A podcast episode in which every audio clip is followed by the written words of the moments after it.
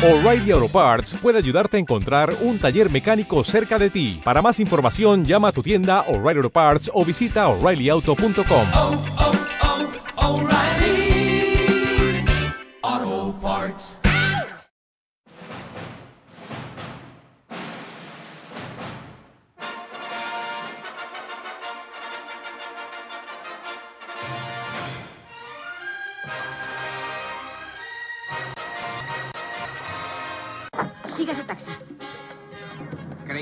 solo pasaba en las películas. Yo no soy mala. Es que me han dibujado así. La cámara secreta ha sido abierta de nuevo. Henry Jones Jr. Me gusta más Indiana. Nuestro perro se llamaba Indiana. ¿Ya han dejado de chillar los corderos? Que empiece el juego. Siéntense en sus butacas y apaguen los móviles. Comienza Sunset Boulevard con las actuaciones de Ana Serrano, María Carrión y Ana Erguedas, editado por María Ortiz y dirigido por Fran Moreta.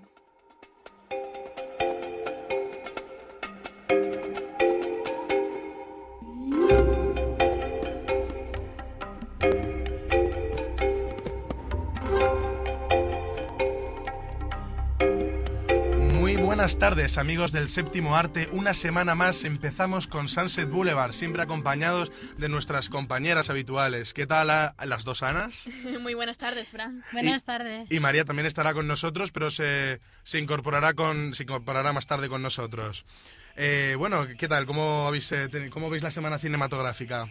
Muy cargadita. Cargadita, ¿no? Bueno, en cuanto a estreno es un poco floja, pero nosotros venimos con, con un especial de Halloween y, y espero que os guste a todos. Bueno, pues nosotros vamos a comenzar a pasear por nuestra sala de cine, como siempre. Y como, como va siendo costumbre, vamos a ver qué nos deparan los carteles de las salas para ver cuáles son los próximos estrenos y las cosas que están por venir.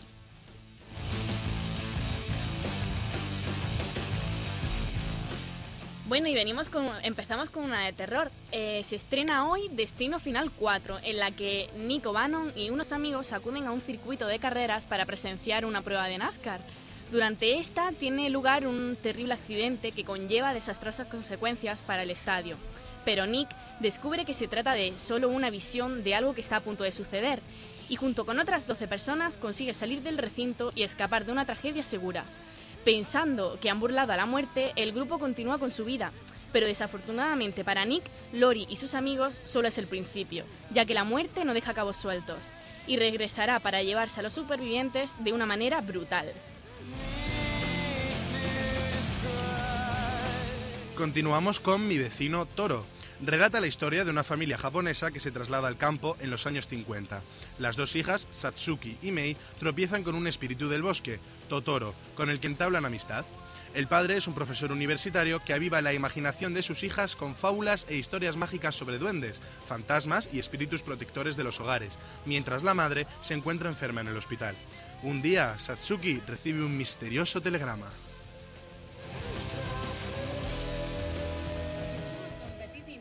Arnau, un adolescente que vive en su imaginario de papel e inmerso en una frágil realidad, viaja inconscientemente a la deriva. Sus compañeros de aventura son un zorro y unos cuantos pájaros cantorines, pinzones, verdaderones, pardillos y un jilguero que es la esperanza de su vida. Ningún otro canta como él, gracias a muchas horas de trabajo paciente y minucioso adiestramiento. Sin embargo, Arnau vive apenas sin respirar porque algo mucho más intenso le devora por dentro. Su madre está en la cárcel de Batras a la espera de juicio y las cosas no mejoran. Así que este chaval que vive con su hermana Sole en un barrio periférico de Barcelona en plena transformación, sueña despierto pasando las tardes con su hermano Sergio y que apuesta con su tío Ramón en el canódromo de la Meridiana. Elaboró un plan para sacar a su madre de la cárcel. Bueno, y venimos esta semana con otra romántica, Adam. El amor puede ser arriesgado, desconcertante y estar lleno de los peligros provocados por errores de comunicación. Y eso, aunque no sea de Adam, cuya vida es exactamente así. Hugh Dancy protagoniza esta comedia romántica rebosante de sentimiento, dando vida a Adam, un guapo aunque enigmático joven que ha vivido toda su vida a cubierto de cualquier contingencia, hasta que conoce a su nueva vecina, Beth, que la protagoniza Rose Brainy, una bella y cosmopolita joven que, las, que lo saca a rastras del mundo exterior, con, con resultados divertidos, conmovedores y totalmente inesperados.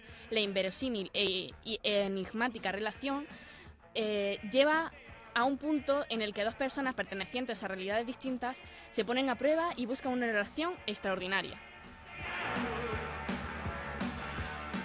Y seguimos con una película dramática, Trash, eh, dirigida por Carles Terra. Eh, nos cuenta la historia de varios personajes que nos transportan a una realidad social que se refleja en nuestras relaciones personales, la actual cultura de las relaciones de usar y tirar.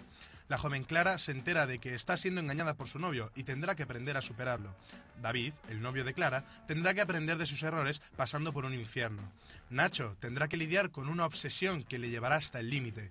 Cristian, que tendrá que superar muchas tentaciones para darse cuenta de lo que es realmente importante. Y Carmen, que descubrirá un mundo nuevo repleto de sorpresas. Con ellos y sus vivencias ahondaremos algo más en el difícil y extraño mundo de las relaciones de pareja. Y seguimos con nuestra española. Castillos de cartón. Cuenta el triángulo amoroso de tres estudiantes de Bellas Artes. María, José, Jaime y Marcos compartirán su pasión por la pintura y algo más. Una historia de amor que durará hasta que la época de aprendizaje termine y daban, daban a enfrentarse al mundo real.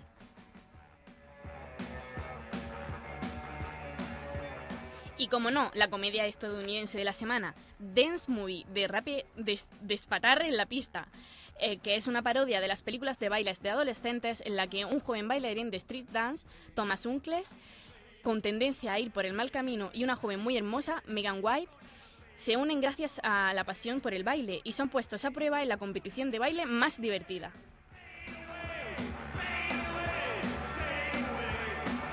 Bueno, ¿cómo veis los estrenos de esta semana? ¿Qué opinión os, os merecen? Yo creo que la más interesante de esta semana es la de Destino Final 4, la verdad. Sobre todo porque está en 3D y yo estoy deseando de ir al cine a verla. Parece mentira que tú no hagas a las 7. Ana, ¿a ti qué te parece? Yo sabes que tiro por las españolas y además aquí he visto que se estrenan dos que tienen muy buena pinta y Sobre Dance Movie, que el último estreno del que hemos hablado, hay una crítica en www.wencom.es eh, escrita por Laura Cueto que os contará un poquito la película y parece ser que a ella no le gustó mucho. Estuvo en el pase de prensa y no le gustó demasiado. Hay que decir que bueno, el director es el mismo que el de Scary Movie 1 y 2, Date Movie, Epic Movie, bueno, todas estas cosas. Y, y la verdad es que es muy esperada, ¿no? Porque todo este tipo de parodias parece que funciona muy bien en el cine, pero luego decepcionan más de lo que parece, ¿verdad? De todas formas no iba a ir a verla, no te preocupes. Posiblemente yo tampoco. Y vosotros, a ver, eh, vosotros, los, los oyentes de Sunset Boulevard, ¿qué os apetece ir a ver al cine? Contádnoslo. Podéis llamarnos en cualquier momento al 91 211 5528. Contadnos vuestras impresiones sobre los estrenos, sobre películas que hayáis visto, si queréis entrar a debatir en el programa o si queréis sugerirnos algún tema del que hablar. Son las 4 y 12 minutos y seguimos aquí en Sunset Boulevard, en Wencom Radio.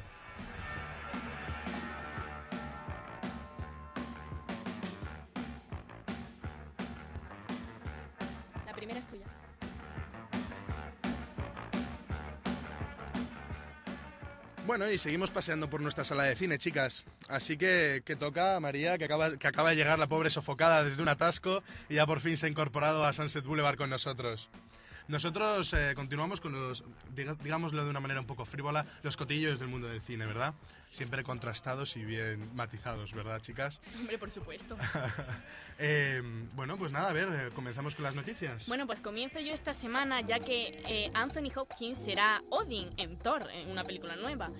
Eh, Anthony Hopkins ha sido designado para el papel del dios nórdico Odin en la película que dirigirá Kenneth Branagh eh, a partir del próximo mes de enero, que se llama Thor, un nombre un poco extraño.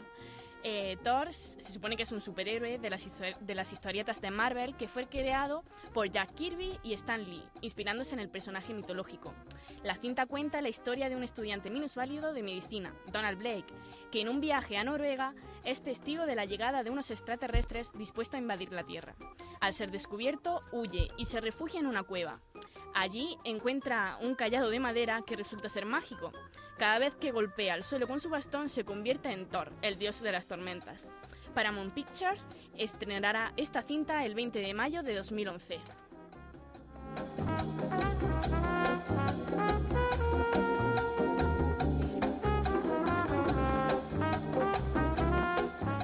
Y continuamos, como no puede ser de otra forma, con Michael Jackson, que parece ser que incluso eh, desgraciadamente fallecido, eh, sigue dando que hablar. Y es que ayer se estrenó mundialmente la película documental This Is It, donde se muestran las últimas imágenes de Michael Jackson en vida. La película ha demostrado que Michael Jackson es una de las celebridades que más dinero ha ganado después de muerto. Su película ha recaudado 20,1 millones de dólares, eh, 13,5 millones de euros, en las taquillas de todo el mundo en solo un día, eh, según ha anunciado Columbia Pictures, la productora. En la película puede verse a Michael Jackson ensayando la que iba a ser su última gira, eh, que iba a llevar por nombre This Is It. Como era de esperar, las salas de todo el mundo donde se ha realizado el estreno han sido abarrotadas por miles de fans que no han dudado en bailar los pasos más conocidos del cantante.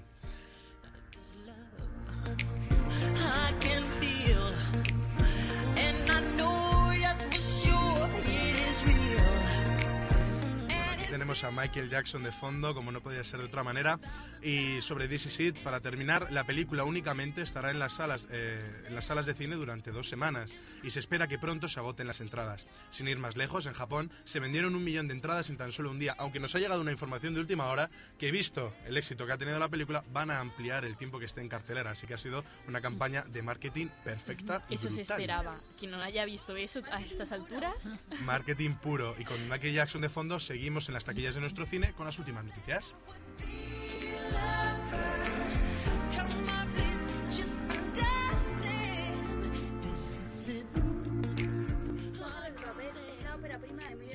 Y hoy se nos presenta su primer teaser trailer. La cinta cuenta las peripecias de una compañía de artistas de vodevil y en particular de una extraña y singular familia encabezada por un cómico y músico, Jorge del Pino, un ventríloco también músico, Enrique, y Miguel, un niño de 10 años, hijo y nieto de artistas.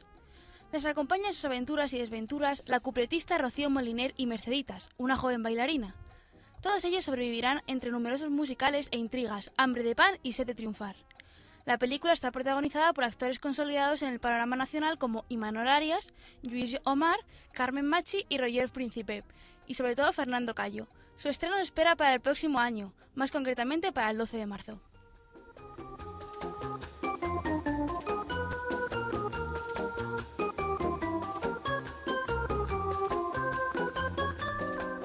Y seguimos con Estigmas, estreno mundial en film.es. Nuestro largometraje Estigmas será estrenado en Internet como denuncia del alto índice de piratería en España y la falta de medidas en defensa de nuestros derechos por parte de los gobernantes, entidades públicas e instituciones judiciales españolas. Además, los mil primeros espectadores podrán verla de forma gratuita. Esta acción será realizada a través de Filming, la web española especializada en ofrecer información y visionados legales. Esperamos que esta acción sirva para exponer nuestra voluntad como profesionales del cine y del mundo audiovisual español. Se trata de una película apoyada por numerosas instituciones que ha ido seleccionada para su sección oficial en uno de los festivales más importantes de España.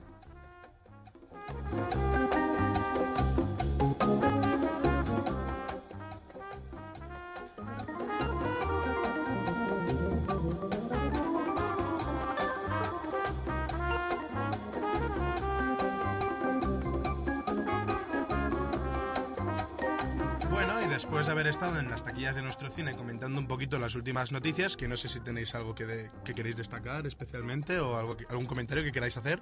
Vamos, que os veo poco activas esta tarde, chicas, esto no puede ser. Yo ¿eh? destacar lo, lo que he destacado ya de Michael Jackson, que como os he dicho esta mañana, yo creo que es un, un claro ejemplo de cómo publicitar una película, porque está claro que no se va a quedar nada más que dos semanas en, en cartelera, está claro que van a dejarlo más tiempo, eh, sacarán diciendo en plan, no, es que mucha gente ha venido y no ha dado tiempo a que todo el mundo la vea y al final con algunos argumentos recurrirán a dejarla más tiempo en taquilla y a conseguir mucho más dinero. O sea, un claro ejemplo de publicidad eh, buena porque van a conseguirlo, pero, pero quizá para mí me parece que me engañan.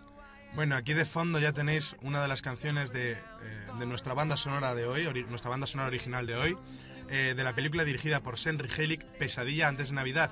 Y la, la canción es El lamento de Jack y está, está versionada por All American Rejects.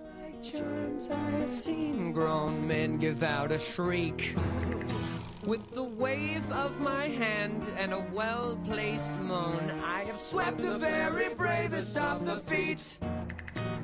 Yet year after year, it's the same routine. And I grow so weary of the sound of screams, and I, Jack, the Pumpkin King, have grown so tired of the same Somewhere deep inside of these bones, an emptiness began to grow. There's something out there far from my home,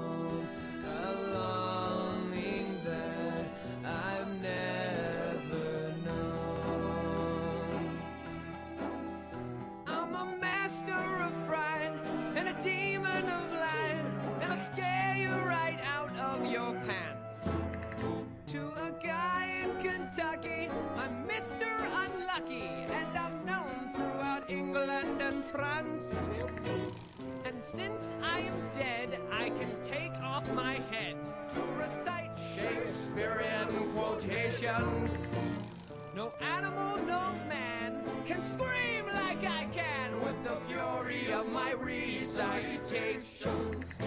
But who here would ever understand that the Pumpkin King with the skeleton grin would tire of his crown if he only understood?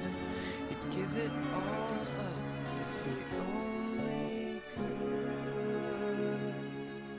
Oh,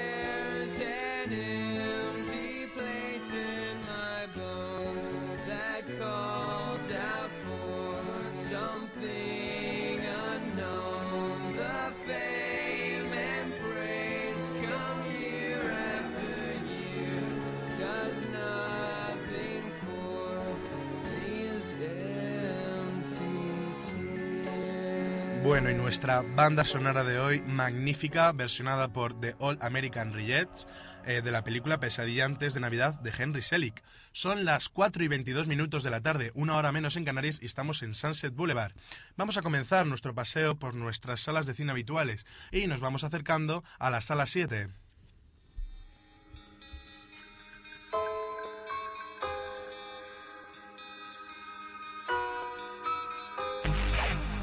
Hoy en Sala 7 nuestra sintonía siniestra y llena de terror que tenemos normalmente no es que sea muy apropiada, porque como ya os comentamos, este año no solo vamos a tratar películas de terror, sino que también vamos a tratar películas de ciencia ficción. Hoy en Sala 7 dejamos de lado a asesinos en series y zombies para adentrarnos de lleno en uno de los clásicos más queridos de la ciencia ficción, la primera parte de la trilogía Regreso al futuro.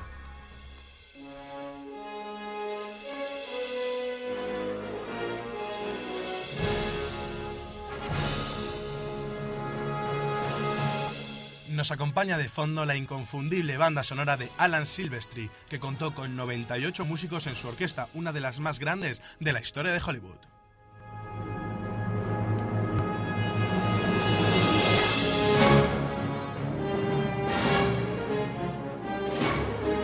De Sala 7, abrocharos todos los cinturones porque nos vamos con el doctor Emmett Brown y el joven Marty McFly.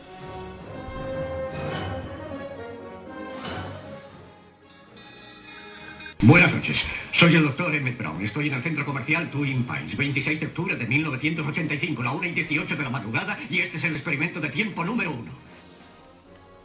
¡Marty! ¡Has venido! Bienvenido a mi último experimento. Esto es lo que he estado esperando toda mi vida. Da gusto asistir al reencuentro de dos viejos amigos. Vamos a emprender un viaje a través del tiempo de la mano del director Robert Zemeckis, realizador, entre otras, de Cariño, La muerte os sienta también y Polar Express. Regreso al futuro se estrenó en 1985 y a pesar de las dudas que generó por su enrevesada trama, consiguió ser la película más taquillera de su año, dando lugar a la trilogía posterior, que no estaba prevista, y que se convirtió en una de las más rentables de la historia. No sería capaz de soportar un fracaso como ese. Ah, ya empiezo a hablar como mi padre. Es que no fue un fracaso en absoluto, Marty. Todo lo contrario. La película recaudó más de 350 millones de dólares en todo el mundo y sigue subiendo, sin contar las restantes de la trilogía, claro. ¡Válgame Cristo! Desde luego es una cifra muy impresionante, Doc, pero no son las únicas cifras increíbles que maneja la película, ya que, por ejemplo, se utilizaron tres DeLoreans distintos para el rodaje. Recuerdo para los que no hayáis visto la película o para los que no la tengáis fresca, que el DeLorean era el coche utilizado como máquina del tiempo. Eh, bueno, eh, se utilizaron tres, como ya he comentado, y la cabina de uno de ellos se tuvo que desmantelar porque dentro no cabía la cámara. Es un Voyager. No, no, sencillamente era Robert Zemeckis, el director. Necesitaba rodar dentro del coche. Sí, ya sé, ya sé. Si te lo propones, puedes conseguirlo todo. Efectivamente, por eso cortaron la cabina del coche. Eso lo sabes bien, ¿verdad, Marty? Tuviste que aprender a montar en monopatín, además, especialmente para rodar la película, ya que no tenías ni idea de coger un, un patinete, vamos. Eh, pero se te daba bastante bien manejarlo. ¿Tomaste algún tipo de precaución? ¿Traje antirradiaciones? Claro, debido a las radiaciones de las guerras atómicas. Eh, no, Doc, creo que te estás confundiendo. El traje antirradiaciones lo utilizáis en la película para protegeros del, del plutonio que hacen funcionar a la máquina del tiempo. Te veo bastante perdido. ¿Qué has hecho antes de entrar al estudio? Escucha, he pintado una franja blanca allí, en la calle, de donde tú vas a salir. Ahora entiendo el porqué de tu confusión, amigo. Esas franjas blancas no te sientan nada bien. Me recuerda lo confuso que fue decidir cuál sería el objeto que representaría la máquina del tiempo. Se habló de una nevera, pero descartaron la idea por si a los niños que vieran la película les daba por meterse dentro. También se habló de un vehículo oruga porque se podía deducir que en muchos sitios del pasado no había carreteras. Pero al final, Bob, Ga- Bob Gale y Robert Zemeckis, los guionistas de la cinta, se decantaron por el DeLorean. ¿Pero por qué? Yo creo que si vas a construir una máquina del tiempo en un coche, ¿por qué no hacerlo con clase? Estoy totalmente de acuerdo, Doc. De hecho, la casa fabricante de los coches mandó una carta a los productores de la cinta agradeciendo la magnífica publicidad que les habían hecho, y además de manera gratuita, a pesar de que más de una persona se quejó de que el vehículo no era capaz de viajar en el tiempo realmente. ¿Nos volvemos gilipollas o algo parecido? Los, de los del concesionario debieron pensarlo, eso seguro. Pero aparte del vehículo, también se hicieron otros cambios en el guion. La máquina se queda sin plutonio cuando realiza un salto temporal y Marty se queda atrapado en el pasado junto a Emmett Brown de 1955, que le tiene que ayudar a regresar a su año, a 1985. Al principio estaba previsto que, viajase, que, que viajaseis a Nevada, donde se hacían pruebas nucleares para que una de las explosiones impulsase a Marty hacia el futuro. Pero la escena costaba más de un millón de dólares, una cifra desorbitada para el cine de la época. Seguro que en 1985 se puede comprar plutonio en la farmacia de la esquina, pero en 1955 es un poco difícil. Por eso mismo, como no se puede comprar plutonio en la farmacia de la esquina en 1955, utilizasteis otro método que no vamos a contar para que los oyentes de Sunset Boulevard descubran por su cuenta cómo hicisteis volver la máquina del tiempo eh, que inventaste, Doc. ¿Máquina del tiempo? No he inventado ninguna máquina del tiempo. Bueno, a ver, es una forma de hablar. Por cierto, ¿qué me, decís, eh, qué me decís a la iniciativa de los productores de construir toda la plaza del pueblo de Hill Valley, de donde son nuestros protagonistas, Marty y Doc, en el aparcamiento de los estudios Universal? Esto es... Esto es muy fuerte, Doc. Sí, bastante fuerte, aunque más fuerte era la pretensión de cerrar todo un pueblo para el rodaje de la película. Fue inviable, claro está. Eh, ¿Cómo recordáis las escenas en el aparcamiento de la Universal? Recuerdo cuando todo eran pastos hasta donde alcanzaba la vista. Todo esto era del viejo Peabody. Tenía la estúpida idea de plantar pinos. Bueno, me parece que hemos vuelto a perder a Doc. En fin, volviendo un poco al tema del guion, Robert Zemeckis y, y Bob Gale tuvieron auténticos problemas para venderlo. Steven Spielberg estaba interesado en rodarlo, pero en ese instante estaba enfrascado en otros proyectos, por lo que les pidió que esperaran. Así que Robert Zemeckis rodó Tras el Corazón Verde, un taquillazo mundial, lo que hizo que gran cantidad de productores se interesasen por el regreso al, por Regreso al Futuro, ofreciendo jugosos contratos a sus responsables. Pero decidieron irse con Spielberg, pues fue el único que les mostró su apoyo desde el primer momento. Pues pensé, ¿qué demonios? Claro que sí, Doc. Trabajar con semejante equipo tenía que ser muy atractivo, aunque no te he preguntado realmente cómo reaccionaste cuando te dieron el papel. Has cambiado por completo mi vida, me has dado una meta. Saber que aún podré estar en 1985. Gracias por compartirlo con nosotros, Doc, pero que no te he preguntado nada. En serio, te veo muy aturdido. ¿Qué te ha pasado? Yo estaba de pie sobre el váter colgando un reloj. Me caí y me golpeé la cabeza con el lavabo. Cuando me recobré tuve una revelación. ¿Qué revelación, Doc? Recuerda, según mi teoría te has interferido en el primer encuentro de tus padres. Si no se conocen, no se enamorarán, no se casarán ni tendrán hijos. Por eso está desapareciendo tu hermano de esa fotografía. Está bien, está bien, pero no cuentes detalles del argumento a nuestros oyentes. Más que nada porque, aparte del genial sentido del humor que derrocha la cinta, el argumento es absolutamente genial. Los hechos están perfectamente inter- interconectados unos con otros y cada acontecimiento tiene un porqué muy específico. Eh, oye, chicos, ¿qué estáis haciendo que no dejáis de moveros? ¿Dónde están mis pantalones? ¿Pero qué haces, Doc? Si mis cálculos son correctos, cuando esa belleza llegue a 140 kilómetros por hora, vas a ver algo acojonante. Y cuidado con la reentrada. Irás dando botes. Por Dios, Martín, no le digas esas cosas a Doc cuando tienes los pantalones bajados. Ya decía yo que lo vuestro no es normal. ¡Maldita sea! ¡Llego! Con The Power of Love de fondo, una de las dos canciones de la banda sonora compuesta por Howie Lewis, eh, Howie Lewis, perdón, aparte de la inconfundible melodía de Alan Silvestri, vamos a ir cerrando la sala 7 de hoy.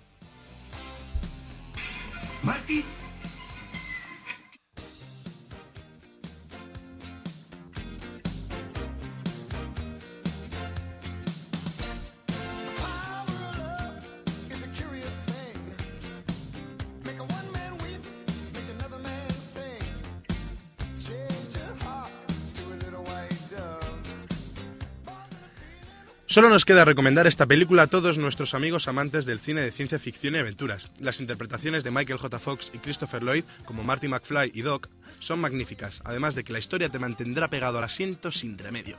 Poseyendo unos escasos pero geniales efectos especiales, la película se hace espectacular incluso hoy en día, regalándonos algunas de las escenas más memorables de la historia del cine.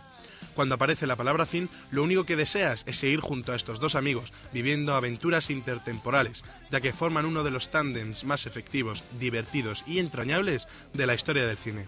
Por suerte para todos, la película fue un éxito y Doc le tuvo que decir a Marty.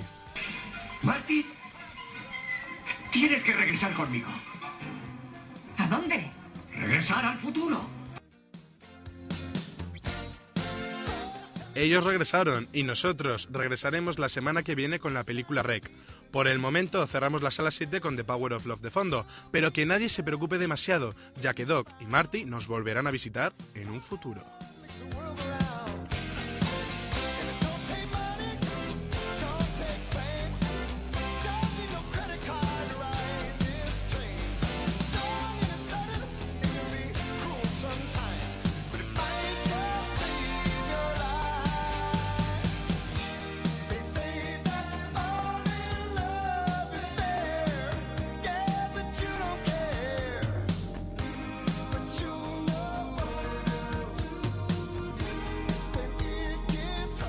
Bueno, y vamos saliendo ya de sala 7 después de haber estado con Emmett Brown y Marty McFly para irnos a una zona un poquito más golfilla de nuestro cine. Nos vamos a las filas de atrás para empezar la sesión golfa con María. Muy buenas tardes. Buenas tardes, Fran. Buenas tardes a todos.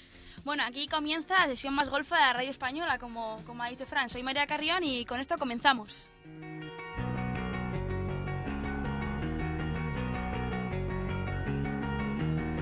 I took her out. Después de una semana con una película un poco más pastelosa, hay que decir que hoy vengo con una película de cartelera. Se está convirtiendo en una revelación porque lleva muchísima recaudación ya en, la cartelera. Y nada, se la queremos dedicar a Miguel Ángel, que dice sentirse muy identificado con, con la protagonista, con la rubia protagonista de nuestra película. Estamos hablando de la película La cruda realidad. Bueno, chicos, ¿habéis visto con la película? Sí, bueno, primero hay que decir que la rubia de la cruda realidad y Miguel Ángel no se parecen en nada. Bueno, Por lo menos eh, físicamente. Él dice que es treintañero y que, y que aún busca pareja, como la de la película. Ay, ay, a si se a creer que soy un travesti rubio o algo por el estilo. Nos está No, no, no, avisando, nos está avisando aquí mientras nosotros estamos escuchando que nadie se piense que es ningún tipo de, de travesti ni le gusta travestirse ni nada por el estilo. Sencillamente se siente identificado por seguir sin pareja a los 30, ¿verdad?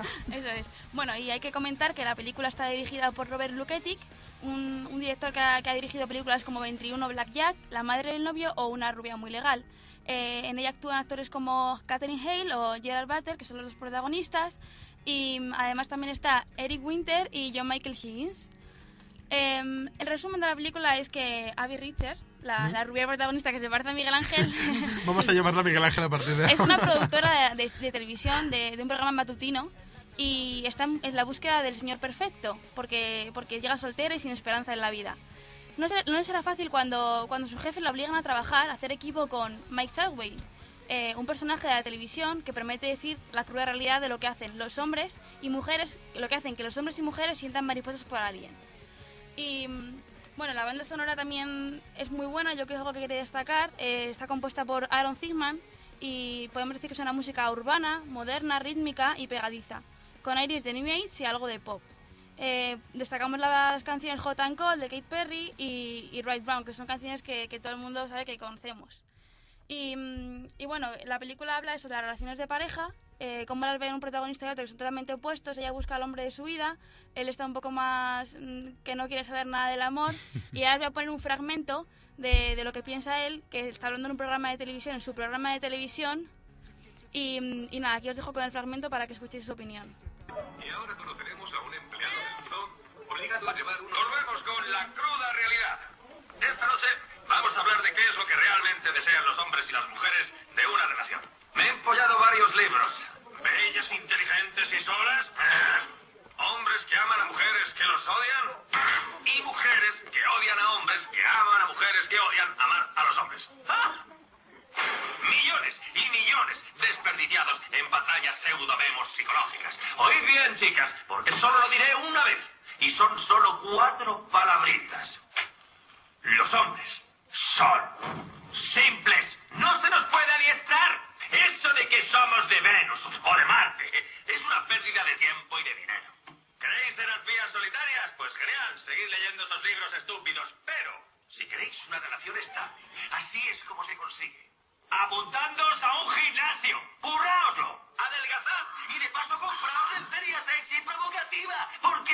chicas, lo que más nos interesa es el físico. Nadie se enamora a primera vista de vuestra interesante personalidad. Nos enamoramos de vuestras tetas y vuestro culo. Y seguimos con vosotras por lo que estáis dispuestas a hacer con eso. Si queréis conservar a un hombre, no necesitáis diez pasos, solo uno. Y se llama una buena mamada.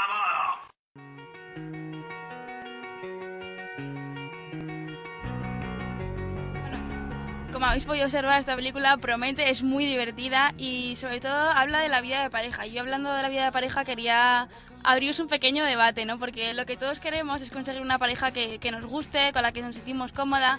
Y los tipos de relaciones de parejas que podemos encontrar son tantos como tipos de personas hay en el mundo. Están las típicas parejas que siempre están juntos, no se paran ni, ni para ir al baño, como solemos decir. con luego agua están, caliente, ni con Exacto. agua caliente. Luego están los que se dejan un poco más de libertad, luego los que buscan un punto medio. Yo estoy buscando por internet y, y bueno, aquí me pone cuatro tipos de parejas distintas. Dice una que es cooperativa, que, que cada parte acepta el uno y el otro sin querer, sin poner condiciones.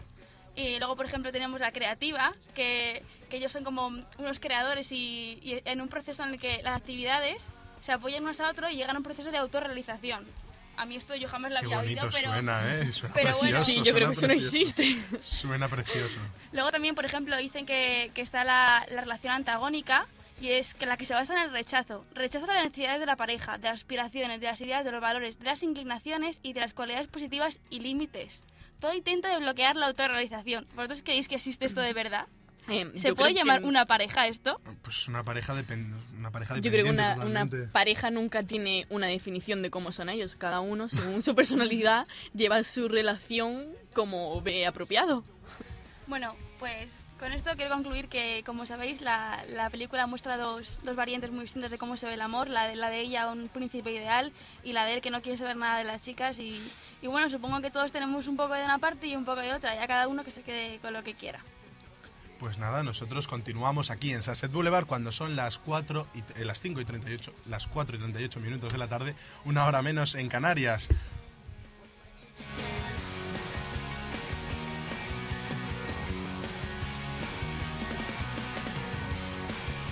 Y de las eh, filas de atrás del cine, donde están todos los golfillos viendo las comedias más divertidas que nos trae María, nos vamos a la parte de adelante, donde hay un montón de niños lanzando palomitas y chicles al aire, como cada viernes, para hablarnos de cine de animación. Y con nosotros está Ana. Muy buenas tardes, Ana. Muy buenas tardes, Fran. Y como cada viernes estoy yo comiéndome las palomitas y los chicles de los niños, chicos.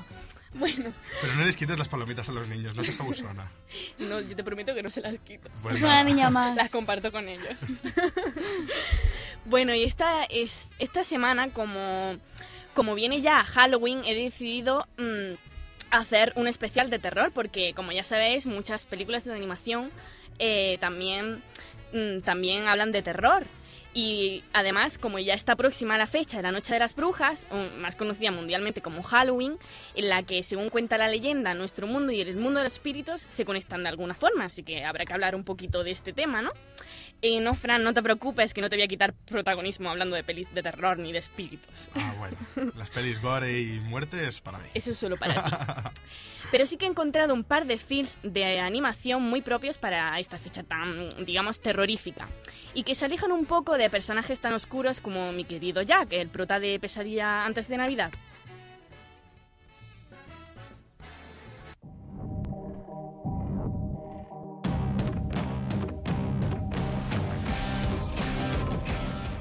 Y no, que ya os he dicho que no os voy a hablar de Pesadilla antes de Navidad, esto es solo para ambientar un poquito la cosa. Bueno, ¿conocéis Monster House? Eh, esta va a ser una de, las una de las protagonistas de hoy. Tenemos razones para creer que hay un ser peligroso dentro de esa casa. Y coge cosas y se las lleva adentro y se las come. Hasta luego. Mm, así es, como habéis podido comprobar, trata de una casa encantada, pero no una casa cualquiera. Este film, este film, producido entre otros por Steven, Spielberg, parte de la ingeniosa idea de dar forma humana a una casa. Esta está habitada por un enigmático personaje, el anciano Nevercracker, que a mí particularmente me recuerda un poco a Gollum, el bicho ese del Señor de los Anillos, lo que le da un toque más espeluznante. ¡Fuera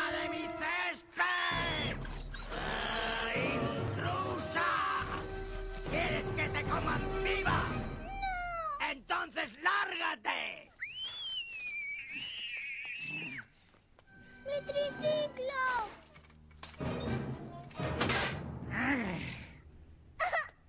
¡Aléjate de mi casa! Vamos, yo después de verlo no me atrevería a entrar en esa casa. Pero no es el caso de los protagonistas, tres jóvenes aburridos en busca de aventuras. DJ, Clowder y Jenny, como en todo peli de terror hasta en las de animación, se empeñan en averiguar qué es lo que ocurre en su interior, aunque para ello se jueguen la vida. ¡La viva! Al parecer, el anciano protege su querida casa por una buena razón, pero eso es algo que vosotros tenéis que averiguar. ¿Os habéis atrevido a hacerlo? Yo os lo recomiendo, sobre todo para la noche de Halloween, si aún no tenéis un buen plan, ya que los gritos están garantizados.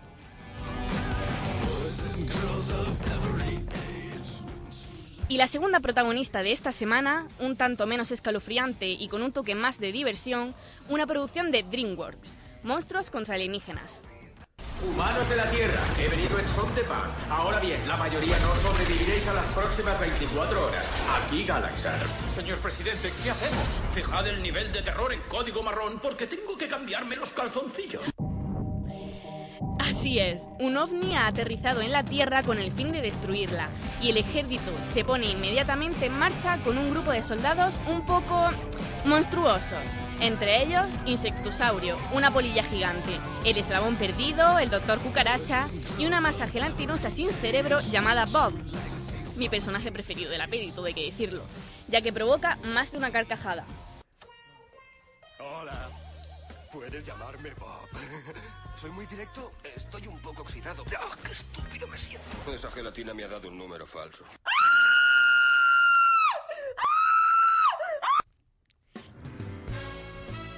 Además, a este grupo tan diverso se une una humana, Susan, que por culpa de un meteorito se convierte en la gigante genórmica. Estos serán los encargados de enfrentarse con los alienígenas y salvar al mundo de ser destruido. Las apuestas han comenzado. ¿Ya sabéis quién vencerá? Solo tenéis que verla para averiguarlo.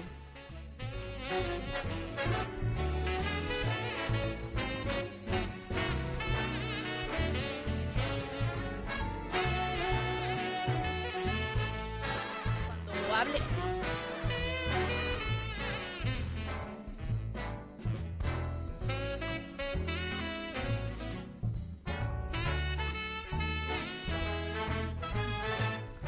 Bueno, animacinéfilos, esto ha sido todo por hoy. Espero que os haya gustado y sobre todo que este fin de semana lo paséis de miedo. Hasta la próxima semana.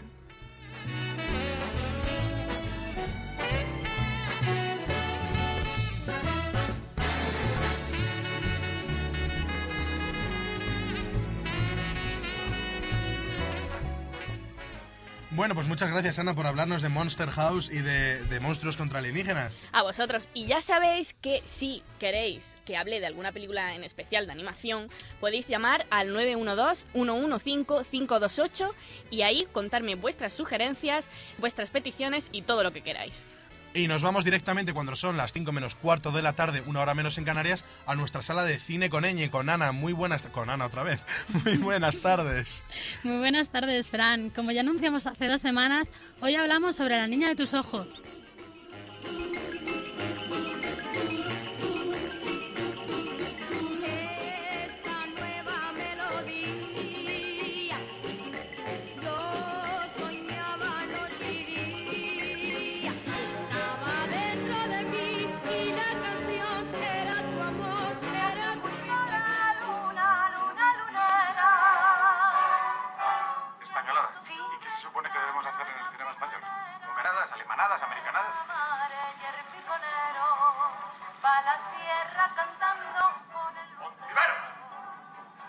Va a tirar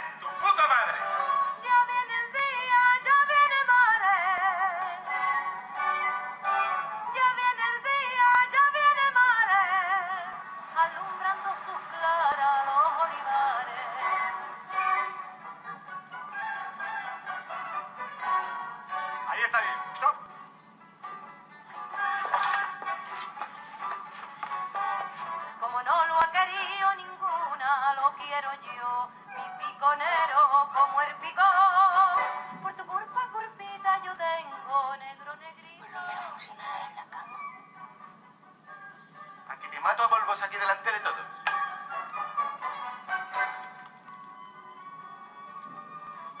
Nosotros somos gente del cinema. Artistas. Perdona. ¿Me importaría soltarme un momento la polla?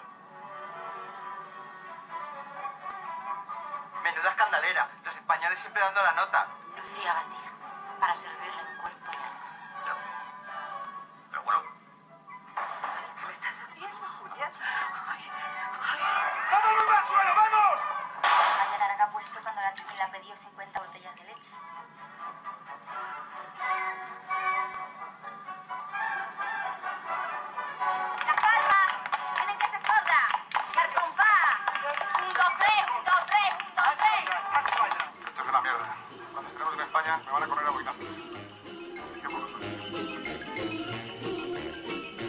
Lo que acabamos de escuchar es un pequeño fragmento de esta magnífica película dirigida por Fernando Trueba. La trama se sitúa a finales de la década de los 30, en plena Guerra Civil Española, donde las relaciones entre Franco y el partido nazi permiten...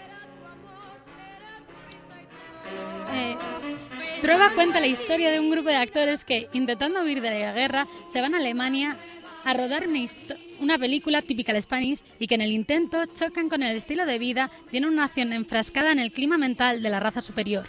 Con un cartel increíble, destacamos la actuación de una joven Penélope Cruz, que en este caso da vida a Macarena, una bella actriz andaluza que se enamora de un preso judío que actúa como extra en la película y que a través de este enredo amoroso se desarrolla la trama de la historia. Además de Penélope Cruz, en el reparto encontramos a un fantástico Antonio Resines, donde interpreta el papel del director de la película, amante de Macarena. Pero no solo destacan estos grandísimos actores. Entre el elenco encontramos a Loles León, Jesús Bonilla, Neus Asensi, Rosa María Sardá o María Barranco, entre otros. Con sabor amargo, pero contado con mucho humor para que duela menos, el director de la película consigue de una manera muy audaz seducir, entretener y lograr una reflexión sobre intolerancias, sin caer en sentimentalismos burdos y obvios.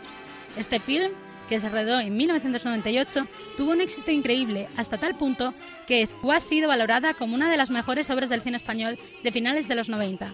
Fue galardonada con siete premios Goya, entre los que destaca el premio Fernando Trueba como mejor director y a Penélope Cruz como mejor actriz protagonista.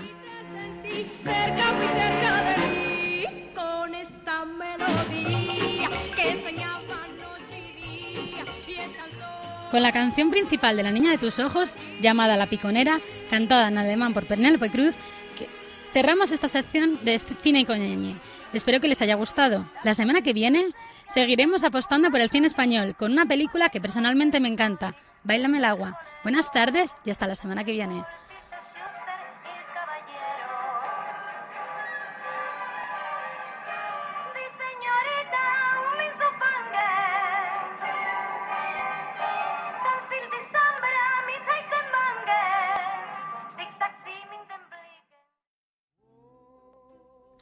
Bueno, y como podéis escuchar de fondo, tenemos en nuestra segunda banda sonora original de hoy la canción de Ghost, un Saints Melo- Melody. Qué preciosidad de Qué canción, ¿verdad? bonita, qué romántico. Yo, con vuestro permiso, se la voy a dedicar a mi madre, que hoy antes de llegar al programa me ha dicho: Por favor, hijo, ponme algo que no sea tanto rock and roll y ponme la de Ghost. Y María y yo se lo podemos dedicar a nuestros cuchis. Venga, dedicáselo a vuestros cuchis. No, no, yo se la quiero dedicar a mi abuela, que antes de venir me ha dicho, por favor, dedícame el programa. Y como he llegado tarde, no he podido dedicárselo a mi abuela, que está en casita y que es la mejor abuela del mundo, y se lo dedico a ella. Bueno, pues yo se lo dedico a Miguelillo, que me estará escuchando y que mañana por fin voy para allá a verte. Un besito para Miguelillo, para la abuela de María y para mamá, un beso.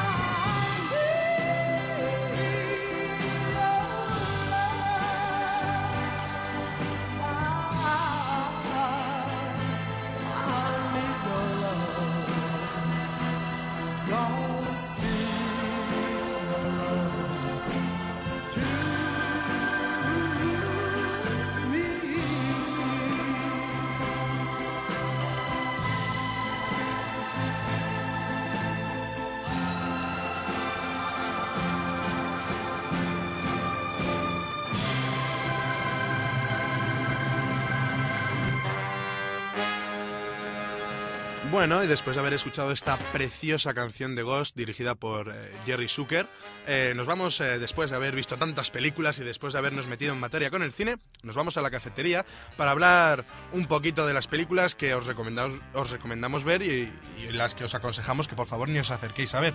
Vamos con nuestra sección Beso o Tomatazo. Bueno, Ana, a ver, ¿a quién le das un besito y a quién un tomatazo en toda la cara? A ver, yo tengo dos besos, pero con una buena explicación, porque El imaginario del Doctor Parnassus me encantó, me fascinó, pero es una película para un público un tanto exquisito, un tanto exquisito como yo o, o poca gente de este país. Qué poca autoestima, Ana. Así que, bueno, está muy bien la película, pero es muy, muy imaginaria, muy fantástica y tienes que ir con la mente muy abierta. Heath Ledger me encanta, Johnny Depp también, lo hace fenomenal, la verdad es que llena la pantalla con solo mm, mirarla. Y os la recomiendo si sois de ese tipo de público exquisito del que hablo. Otro beso de, para la película que ya ha hablado nuestra compañera María, La cruda realidad, porque os recomiendo risas, risas y más risas viendo esa película. Es súper divertida. Y un poquito de amor en el fondo. Sí, bueno, al final acaba Al con- final no se puede decir el final. Vale. Estás muy besucona tú hoy, ¿eh? Se nota que vas a ver a tu cuchi en breve. Bueno, bueno. Dejamos ese tema aparte y vamos a dar el tomatazo de esta semana para ¡tarán! 500 días juntos. Porque, Me hace gracia el... No tenemos presupuesto para un redoble real, señores. oye, que mi redoble es fantástico. Lo sabes que sí. Bueno, 500 días juntos se supone que es una comedia, entre comillas, romántica, no, vamos a llamarlo drama romántico, porque en realidad es la peli más cutre y más triste que he visto nunca. Es un drama de película. Estoy Así que no recomiendo ninguna que vayáis a verla, por favor. Ana, deja de enrollarte ya.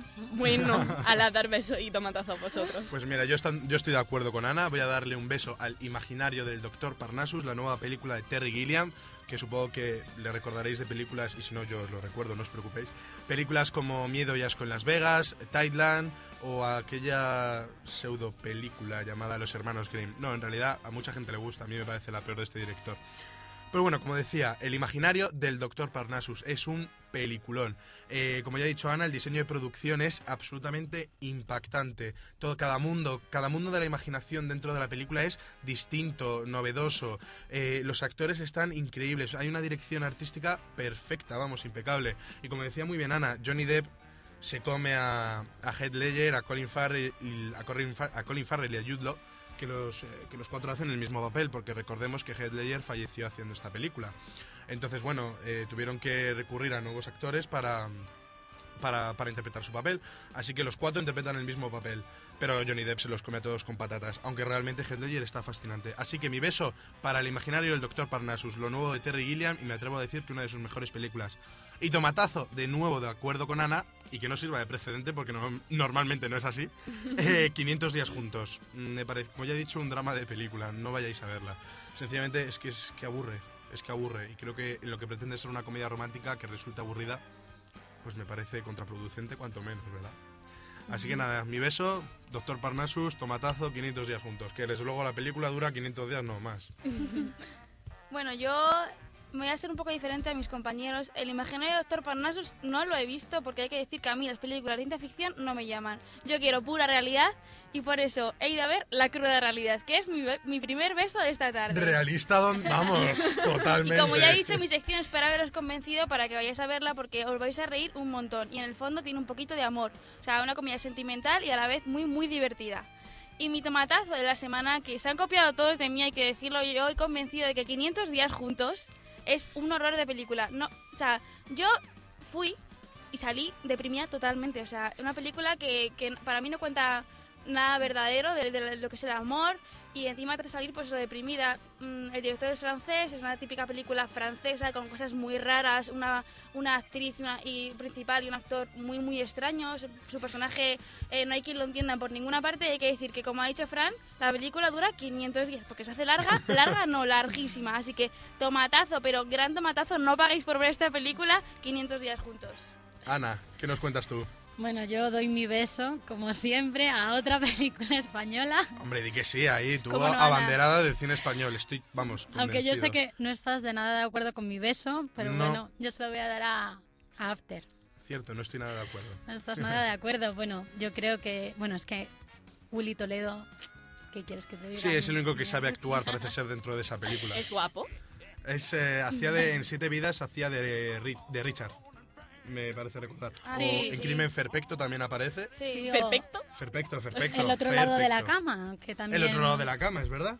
El de los ricitos. Pero no he Rosita. preguntado eso. ¿Es guapo o no es guapo? No sé, Tiene interpreta. su atractivo, ¿eh? Si, Tiene la atractivo. si le reconoces tú mentalmente, pues me dices tú si es guapo, ¿no? Bueno, pues lo mismo la veo. Pues no la. Yo, bueno, a mí no me gustó, sinceramente. De hecho, tengo aquí en el guion tachado 500 días juntos por decir Aster. Bueno, Bueno, tomatazo. yo sí que te la recomiendo. Y tomatazo va para la huérfana. ¿La has visto? ¿Te has atrevido a verla? ¿En serio? La he visto, la he visto. No me lo puedo creer, Ana se ha atrevido con el cine de terror. Esto sí que es primicia aquí en Sunset Boulevard. Esto sí que es primicia. Y no me ha ¿No gustado? nada. No la he visto, no puedo opinar. Algún día hablaremos de ella en Sala Ahí 7. manda muy buenas críticas de esa peli. A mí también me han hablado bastante bien, pero ya digo, no me aventuro a Partiendo de decir que a nada. no le gusta el cine de terror. Apenas le gusta el cine de terror, que no sé qué, haciendo, qué hace haciendo cine de animación, porque vamos, le encanta el cine de terror. Bueno, nos señalan desde el control que el tiempo se nos acaba una semana más, chicos. Entonces, eh, nada, os recuerdo 91 211 5528 para cuando queráis llamarnos, comentar, pedirnos bandas sonoras o lo que queráis. Y críticas. Y, y críticas. Y como siempre, con American Beauty de fondo y con las horarias sonando, nos vamos despidiendo hasta la semana que viene. Que paséis una semana de cine.